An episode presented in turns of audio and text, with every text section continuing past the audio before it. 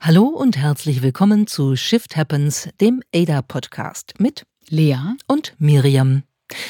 Wir haben uns dieser Tage einen Film angeschaut, über den wir reden wollen, weil er eine revolutionäre Idee in eine Art Science-Fiction-Sozialdrama verpackt hat, nämlich die Idee, was wäre, wenn wir schwanger werden und Kinder bekommen könnten, ohne schwanger zu werden und Kinder zu bekommen. Das heißt, was wäre, wenn wir diesen gesamten Prozess an die Technologie outsourcen könnten, indem wir in einem Pod, also in einem dafür besonders produzierten und Ei. ausgestatteten Behältnis, das aussieht wie ein großes Ei, du hast recht, dann sozusagen ein Kind großziehen könnten, das vermutlich durch In-vitro-Fertilisation überhaupt erst möglich gemacht wird, ähm, und dann sozusagen mit dem ganzen Schwangerschaftsprozess nichts zu tun hätten. Ja, jetzt sind wir schon mittendrin in diesem Spielfilm von Sophie Barthes aus dem Jahr 2023. Und genau das war die Prämisse, die Grundfrage, was bedeutet es gesellschaftlich für das Paar, für die Geschlechtergleichstellung und äh, für die Umwelt, wenn wir für die Schwangerschaft den Körper nicht mehr brauchen, den menschlichen Körper, natürlich in diesem Fall immer den menschlichen Körper der Frau nicht mehr brauchen. Dann kann beispielsweise, so zeigt es der Film, alles von vorne bis hinten durchgeplant werden. Und dieses Pod-Ei, ich musste wirklich immer an ein Ei denken, also ist auch irgendwie schön gemacht, so dieses Menschen legen jetzt auch Eier. Daran sieht musste ich sieht direkt aus wie ein denken. Ei von Apple, ne? was, ja, was ein Apple richtig gebaut gut designtes Ei von Apple, ungefähr in der Größe, ich würde sagen, von einer, war es eine sehr große Melone? Nee, ich glaube, so große Melonen gibt es nicht. Es war ein, Ei, wo halt ein Kind reinpasst. Wir wissen ungefähr, wie groß der Bauch einer schwangeren Frau werden kann. So groß sind diese Potteier. Und es erlaubte eine, es erlaubt eine irre Personalisierung. Also man kann dann jederzeit gucken, wie es dem, dem Fötus geht und welche Mineralien ihm zugeführt werden müssen, etc. Also es ist alles total durchtechnologisiert. Und es gibt einen kleinen Screen, auf den man äh, ab einem bestimmten äh, Alter des äh, Fötus drauf tippen kann und dann wird der durchsichtig und dann kann man sozusagen äh, den eigenen Nachwuchs schon mal im Pod, also in dem überdimensionierten Kunstei beobachten und sich darüber freuen. Und wir haben darüber viel diskutiert, weil dieser Film eben viele gesellschaftliche Fragen aufwirft. Also auf der einen Seite natürlich ethische Fragen, wie viel wollen, erstmal können und dann wollen wir überhaupt an Technologie delegieren und auslagern, outsourcen kann man sagen. Was äh, verändert das dann vielleicht in der Dynamik zwischen Menschen? Denn wir haben beispielsweise gesehen, um damit mal anzufangen, dass das ja mit dem Paar auch was gemacht hat. Oh ne? ja. Mhm. Interessanterweise, ähm, also, ich, was, also der, der Partner ähm, war erst skeptisch und wollte eigentlich alles auf die biologische Art und Weise ähm, durchführen. Und die Frau, die wollte gerne ein Kind mit ihm und äh, war aber äh, dann doch eher geneigt, diese Pott-Variante zu wählen. Und letztendlich haben sie das dann auch getan. Und es ist sehr spannend, wie beispielsweise die emotionale Bindung von beiden, von der Mutter wie auch dem Vater, mit diesem Pott dann anfängt sich zu entwickeln. Dazu muss man sagen, dass man diesen Pott auch mit sich herumtragen kann. Da hatten, haben wir auch was von äh, einer neuen Gleichberechtigung, weil äh, diesen Pott kann nicht nur die äh, angehende Mutter herumtragen, sondern auch der angehende Vater. Und da gibt es dann so ein kleines ähm, ähm, Geschirr, was man anlegen kann. Und da wird dann dieser Pott reingelegt und dann hat, hat man den so vorne am Bauch und läuft damit rum. Also es gibt so kleine natürliche biologische Ableitungen, die dann auch in der Technologie umgesetzt worden sind. Und es gibt eine ganze Reihe von Diskussionen, die die beiden führen. Die liegen auch miteinander im Bett und er sagt dann, also ich hätte es ja vielleicht dann doch lieber auf dem natürlichen Wege und sie sagt, aber ich würde doch gern weiterarbeiten und ne, alles, was dann so ähm, bei mir schwieriger wird, äh, das, das könnten wir damit eigentlich doch lösen und irgendwann entscheiden sie sich dann dazu. Sie entscheiden sich dazu, ähm, auch die Existenz ihres Kindes in die Hände einer äh, großen Firma. kommerziellen Company Mhm. zu geben. Das finde ich schon mal einen ersten Punkt, ähm, wo ich wirklich sehr viel, äh, auch während des, des Schauens des Films schon drüber nachgedacht habe, weil diese Company nutzt ja ihre Situation. Das heißt, sie haben ein Monopol für diese Technologie. Ganz viele Menschen wollen äh, diese Pottschwangerschaft und können sie gar nicht machen, weil es begrenzte Kapazitäten gibt. Ne? Also Verknappung ähm, erhöht die Nachfrage, das äh, sieht man auch gleich. Und man muss sich dann so anmelden anmelden und auf Wartelisten setzen lassen. Und dann, wenn man dann wirklich ausgewählt wird, dass man jetzt ein Pottbaby bekommen kann, dann ist man unfassbar glücklich, weil man eine der wenigen Familien ist, die das jetzt machen können. Und diese Firma bestimmt alles. Sie bestimmt, ähm, wann du anfängst mit dem Prozess. Sie bestimmt den Geburtstermin, der natürlich auch nicht natürlich sich ergibt, sondern äh, einfach festgelegt wird nach einer bestimmten Reife des ähm, Embryos in dem Pott. Und diese Abhängigkeit wird in dem Film dann irgendwann auch sehr deutlich. Vor allem in einer Situation, wo das Paar dann den Pott mit nach Hause nehmen möchte und die Firma dann sagt, nein, das ist nur in Woche so und so möglich, der bleibt jetzt hier. Heißt, da merkt man mal, was für eine Abhängigkeit natürlich mit so einer kommerziellen Firma dann auch entsteht.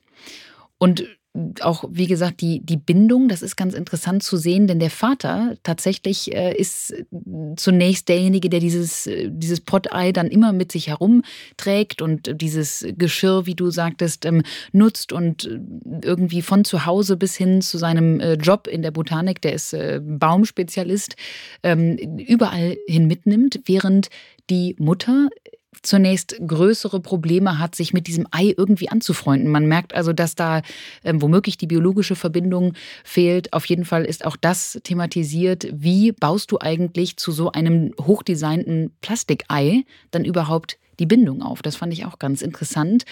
Und dann gibt es wirklich spannende Situationen auf der Arbeit der Mutter. Ja, also ich finde, da, das hat der Film wirklich gut gemacht, weil die Frage, die damit verbunden ist, ist ja, können wir die Anforderungen, die mit äh, Kinderkriegen, mit einer Schwangerschaft bei Frauen insbesondere verbunden sind, können wir die an Technik delegieren, outsourcen.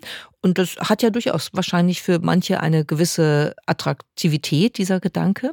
Nur es gibt dann eine Situation, wo die Frau, nachdem sie sich mit dem Pott angefreundet hat ähm, und das Ei dann mit zur Arbeit bringt, wo ihre Supervisorin dann zu ihr kommt und sagt, äh, wir bringen die Pots nicht mit hier äh, direkt äh, ins Office. Äh, die werden hier bei uns gestored in einem Schrank. Und dann gibt es also einen Pottschrank, wo ganz viele Pots drin stehen. Und die junge Frau denkt sich, äh, warum soll ich den, das denn machen, wenn ich das jetzt auch nicht wirklich äh, haben darf, während ich arbeite.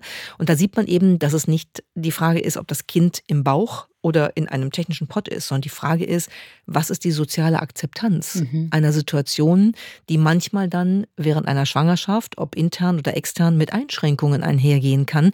Will man das akzeptieren? Ist man bereit, das äh, zu akzeptieren und die Rahmenbedingungen dafür zu schaffen, dass das möglich wird? Und das fand ich einen unheimlich schönen und nachdenkenswerten Twist in diesem Film. Auch weil ihr ja vorgeworfen wird, sie sei emotional abgelenkt, wenn der Pott auf der Arbeit mit ist, selbst im Schrank. Auch wirklich eine schöne, deutliche Kritik davon, dass es natürlich auch um die, äh, die Umgebung geht, welche, die Atmosphäre, die geschaffen wird an einem Arbeitsplatz, ob man überhaupt eben auch diese Bindung zu einem Kind, einem kommenden Kind oder welchem Familienteil auch immer eben zeigen kann, in sich tragen kann. Und das war in diesem Fall dezidiert nicht der Fall. Also sagen wir mal, augenscheinlich, oberflächlich wird alles total gut gemanagt und hochdesignt wegdelegiert. Äh, Aber faktisch ist es immer noch schwierig, äh, das, das Elterndasein, das Elternwerden auf der Arbeit umzusetzen. Also sehr spannend, was das alles angeregt hat. Und dann hat ja der Film insgesamt ein paar Elemente von, von Zukunftsvisionen oder Zukunftsperspektiven, die ganz interessant sind, wo man so, so Gegensätze sieht. Ne? Also du hast eben gesagt, dass der, der Mann ähm, als äh, Baumexperte oder Pflanzenexperte arbeitet und dann so, so Schulklassen zu Besuch bekommt in einem ähm, Naturlaboratorium, wo eben bestimmte Pflanzen noch da sind, die man anfassen kann, die es offenbar in der Welt gar nicht gibt.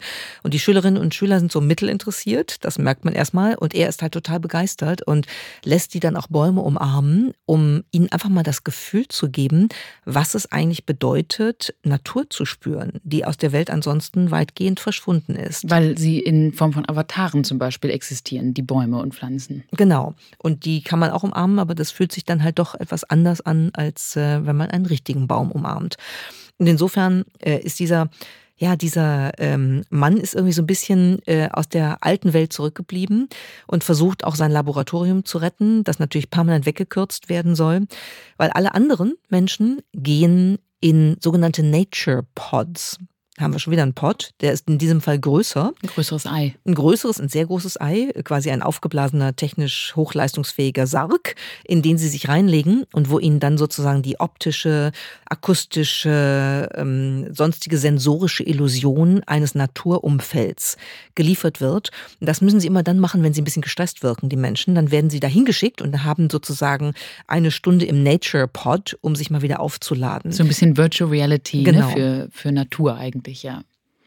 Ja, das hat mich total fasziniert, dieser Gedanke, was ist, wenn wir so viel wegrationalisieren an biologischer Natur, dass wir wirklich für den Stressabbau uns da in solche ähm, hochtechnologisierten Särge legen müssen.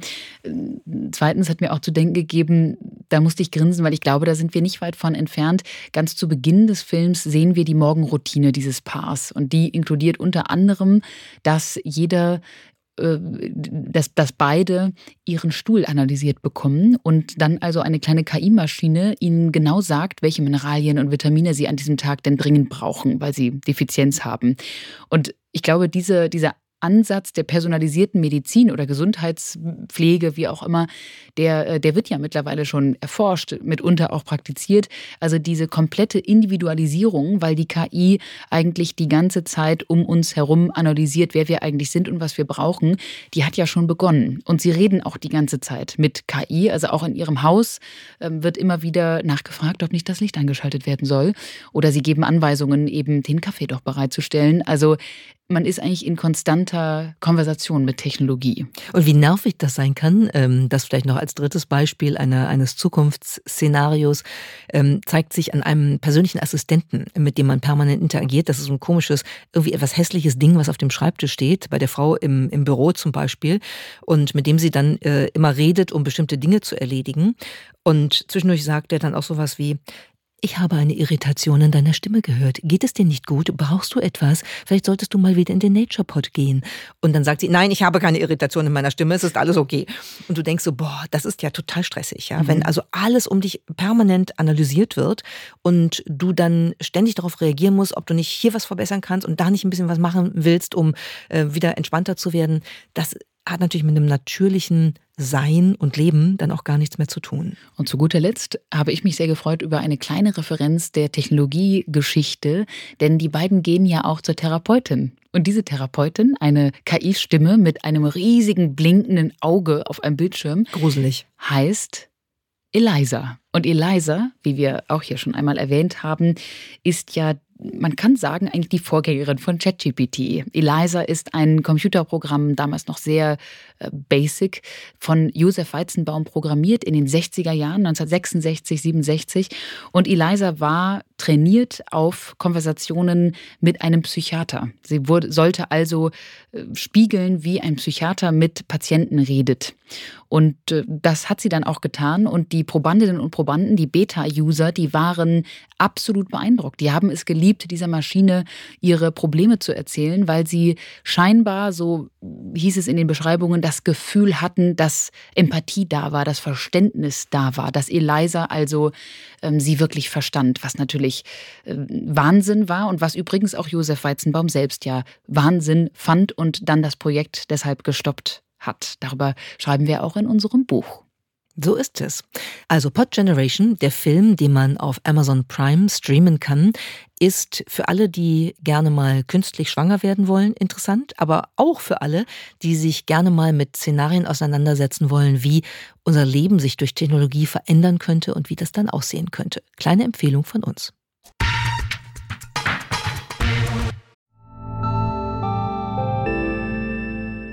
Werbung Dein Cloud-Account wurde deaktiviert. Bitte neu anmelden. So oder so ähnlich könnte eine Mail bei dir im Postfach heißen, aber hinter der Webseite, hinter dem Formular steckt kein Tool, sondern ein Phishing-Angriff. Betrüger kommen so an die sensiblen Daten deiner Company und unser Partner SoSafe hilft dir dabei, um das menschliche Sicherheitsrisiko bei Cyberattacken zu minimieren. In den letzten drei Jahren hat nämlich jedes zweite Unternehmen einen erfolgreichen Cyberangriff erlebt und Firmen investieren zwar Zeit und Ressourcen in Firewall und Technik, aber 85% aller Datenschutzvorfälle sind tatsächlich auf den Faktor Mensch zurückzuführen. Und SoSafe hilft durch verhaltenswissenschaftlich fundierten E-Learning, Gamification, intelligenten Angriffssimulationen, Risikoanalysen und Auswertungen dabei eine Human Firewall in deinem Unternehmen aufzubauen. Wenn ihr es testen wollt, auf sosafe.de/omr könnt ihr euch kostenlos für eine eigene individualisierte Phishing-Simulation anmelden. Also einfach mal testen,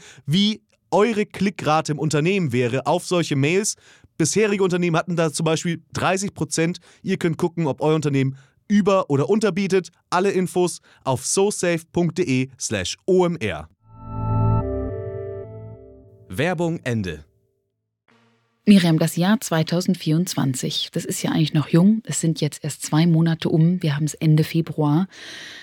Und doch haben wir in den letzten Wochen schon oft mit Freundinnen, mit Bekannten gesprochen, die gesagt haben, puh, es äh, war schon lang, es war schon viel. Und wann ist denn dieses Jahr nun endlich rum? Und das ist wirklich erst Monat zwei von zwölf. Denkst du schon darüber nach, wann das Jahr endlich rum ist? Ich sprach ja gerade von Freundinnen und Ach so, Bekannten. genau. Ich wollte sagen, also da denke ich jetzt tatsächlich noch nicht drüber nach, aber dass das Jahr sich schon wieder ein bisschen alt anfühlt, das ist so. Äh, Ist das, ist das nicht jedes Jahr so?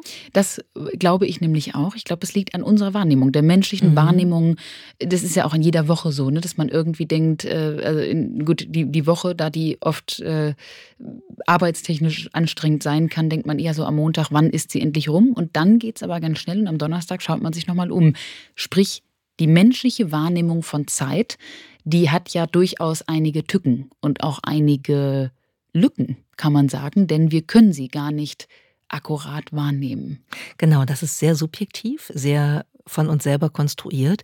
Und das hat uns ja Albert Einstein mit seiner speziellen Relativitätstheorie auch aufgezeigt. Er hat nämlich gesagt, dass die Länge einer Sekunde, er hat bewiesen, dass die Länge einer Sekunde ebenso variieren kann wie die Länge eines Meters. Versteht man jetzt erstmal so intuitiv nicht? Nee, versteht man nicht, weil wir natürlich das Gefühl haben, dass beides Messeinheiten sind, die klar sein müssten. ne? Das ist ja auch so ein bisschen die Anlehnung an die Newtonsche Physik. ne? Also, ähm, ähm, dass, dass immer sozusagen Ursache und Wirkung, ähm, Kraft und Beschleunigung, Längen, Dauern, dass das eigentlich Dinge sind, die feststehen.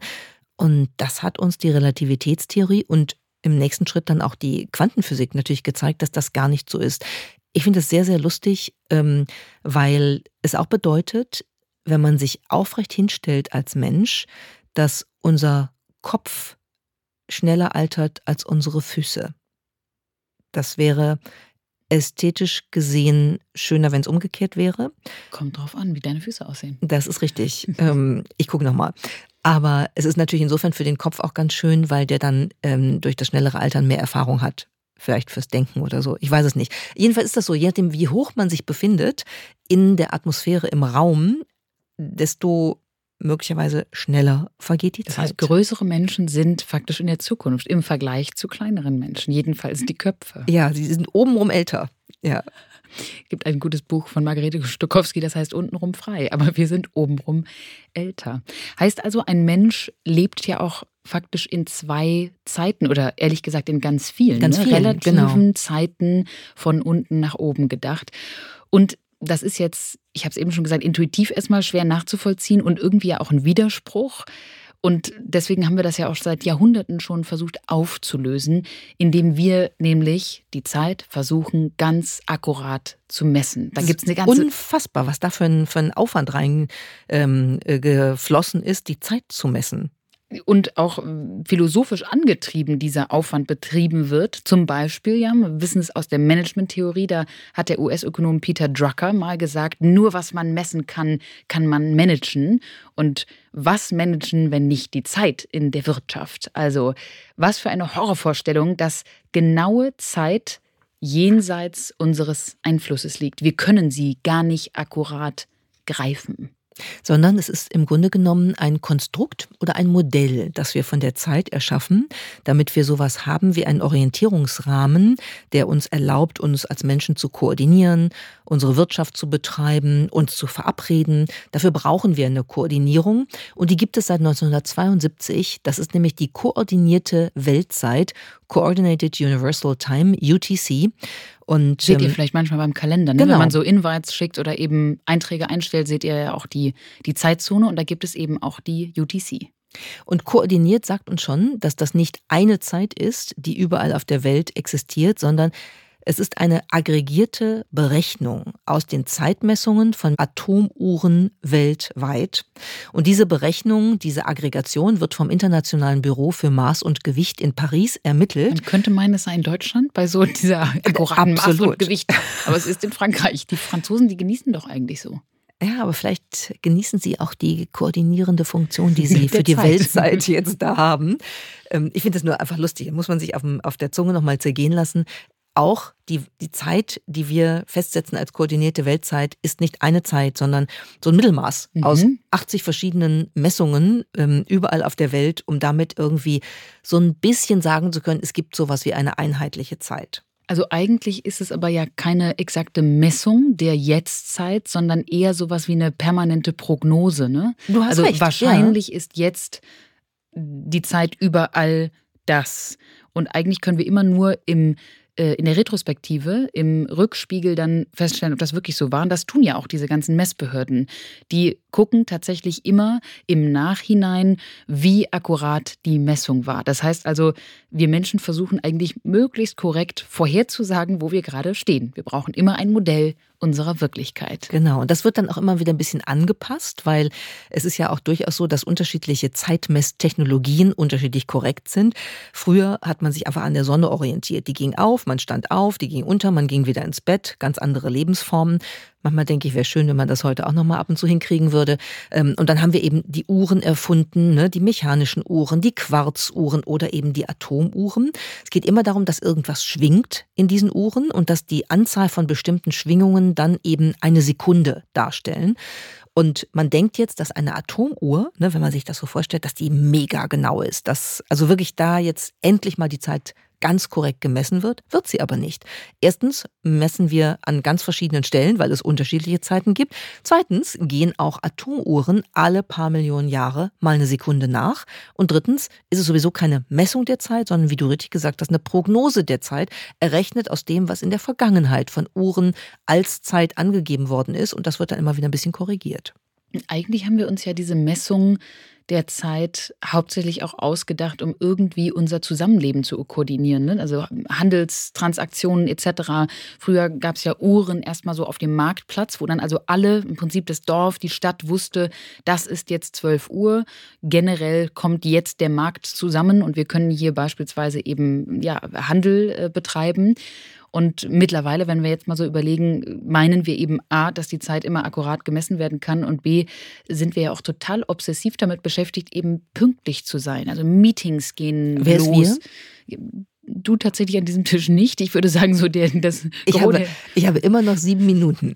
Genau. Miriam hat immer, so nennen wir es, die Special Seven Minutes, weil sie eigentlich immer eine, eine pünktliche, stündliche ähm, Uhrzeit versucht zu verschieben. Es ist ganz schön, du versuchst eigentlich nicht eine Prognose der Zeit vorzunehmen, sondern eine Dehnung. Ich glaube, das wäre doch deine Superpower, wenn du dir sie ausdenken könntest oder aussuchen könntest, oder? Zeitdehnung. Ja, und wenn es nicht diese nervigen Anforderungen von anderen Menschen, die glauben, sie hätten eine einheitliche Zeit, an der sich alle orientieren müssten, gäbe, dann wäre ich mit meinen sieben Minuten gut unterwegs.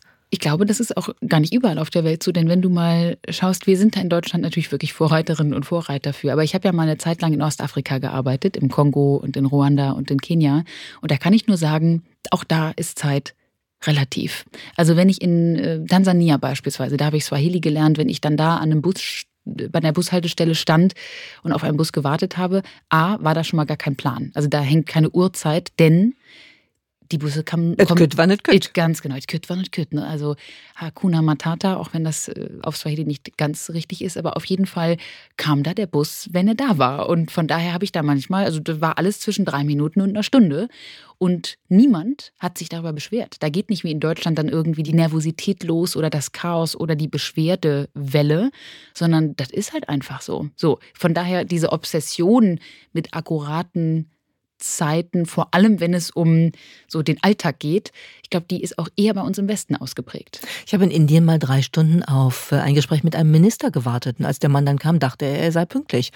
Also, der hatte gar kein Problembewusstsein. Du, Albert Einstein wäre da ganz bei ihm. Ja, richtig. Vor allem sein Kopf wäre wahrscheinlich pünktlich gewesen, während seine Füße noch äh, in der Vergangenheit unterwegs waren.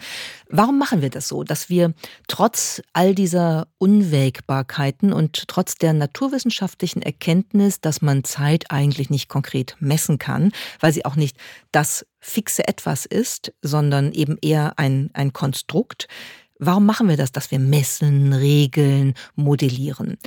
Letztlich, um irgendwie überhaupt überleben zu können, um uns selbst zu vergewissern, dass alles ja seine Ordnung hat, an die nicht wir uns, an die nicht nur wir uns selber halten wollen, können, sondern andere sich idealerweise auch halten müssen und man dann eben in der Lage ist, sich ähm, ja zusammenzufinden und irgendwie das Leben gemeinsam zu organisieren.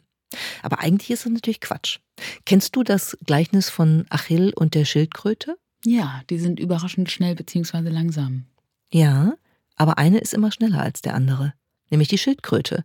Das ist sehr kontraintuitiv, oder? Vor allem, weil ich zu Hause eine Schildkröte habe. Jedenfalls meine Eltern haben die und ähm, die bewegt sich gar nicht. Also im Moment ist die noch im Winterschlaf, aber wenn er sich bewegt, dann ist Rudi schnell ist anders, sagen wir es mal so. Der ist wahnsinnig gelassen. Ich äh, kriege da immer richtig guten Ruhepuls, wenn ich dem zuschaue. Also allein schon wieder eine Banane isst, ist äh, wirklich faszinierend. Da denkt man dann schon an ähm, ja, gewisse Pünktlichkeitsverständnisse von äh, Regierungsvertretern, die du eben erwähnt hast. Aber ich kenne das Gleichnis. Ja, ich finde, das ist ein schönes Beispiel dafür, wie wir mit Zeit umgehen, weil das Gleichnis sagt ja, wenn Achill, der wahnsinnig schnell laufen konnte, nach dem Mythos, und eine Schildkröte ähm, gemeinsam ähm, äh, einen, einen Wettlauf machen, dann gibt es eine Chance, dass die Schildkröte immer schneller ist. Und zwar, wenn man ihr einen Vorsprung gibt. Und das ist natürlich ein logischer Denkfehler, der in diesem Gleichnis drinsteckt, aber die Schildkröte beginnt halt zu laufen und kommt an einem Punkt an, den Achill ja erst erreichen muss. Und wenn er ihn erreicht, ist die Schildkröte ja schon wieder zum nächsten Punkt aufgebrochen. Das ist ein logisch interessantes, äh, das ist ein logisch interessanter Gedanke, aber es ist natürlich totaler Quatsch, weil Achill letztlich dann doch viel schneller läuft als die Schildkröte. Das ist wie Schrödingers Katze für Geschwindigkeit. ja, das stimmt.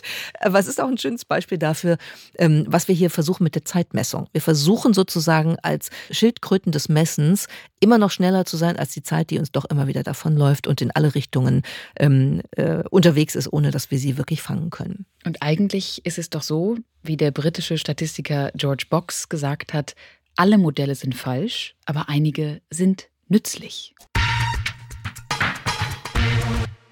Jetzt kommt Werbung.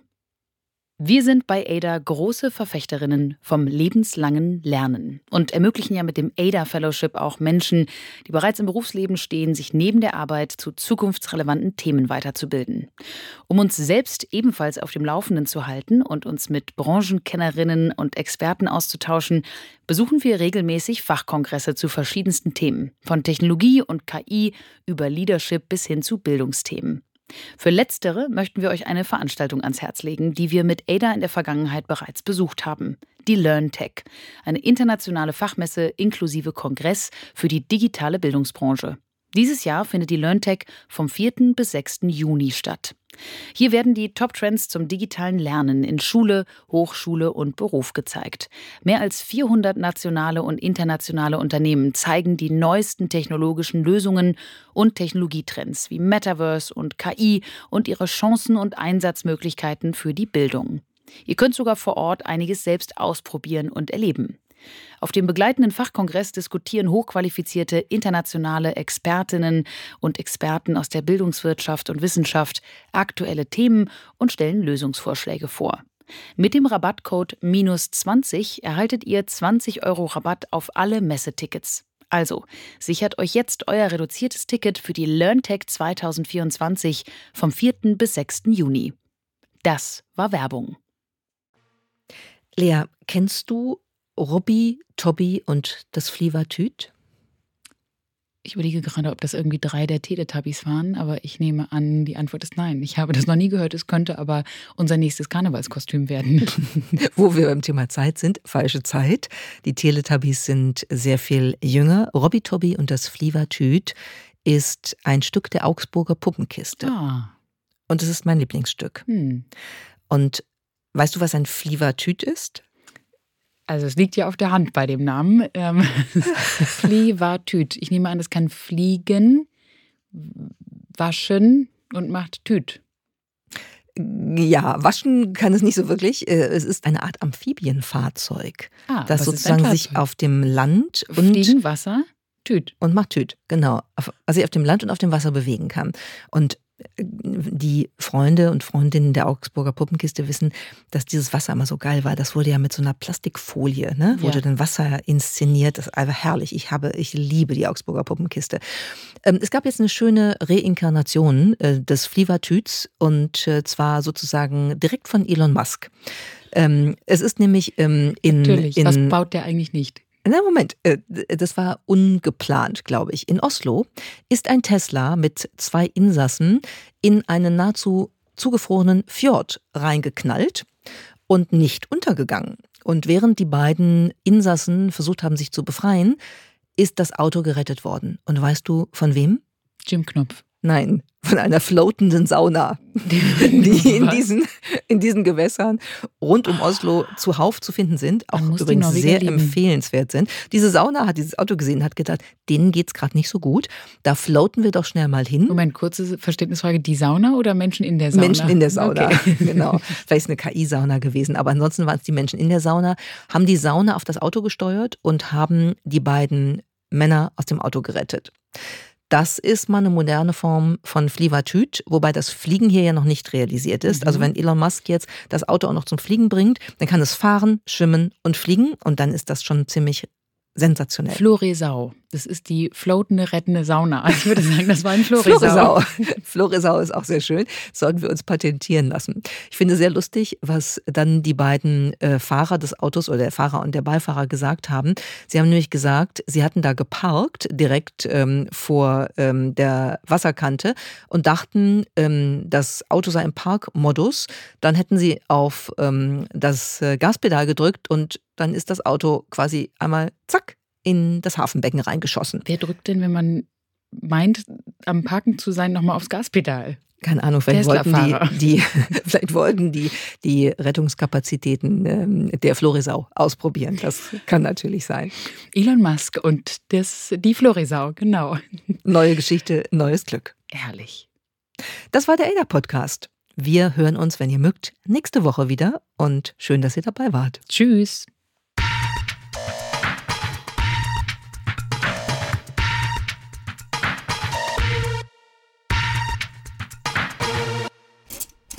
Happens.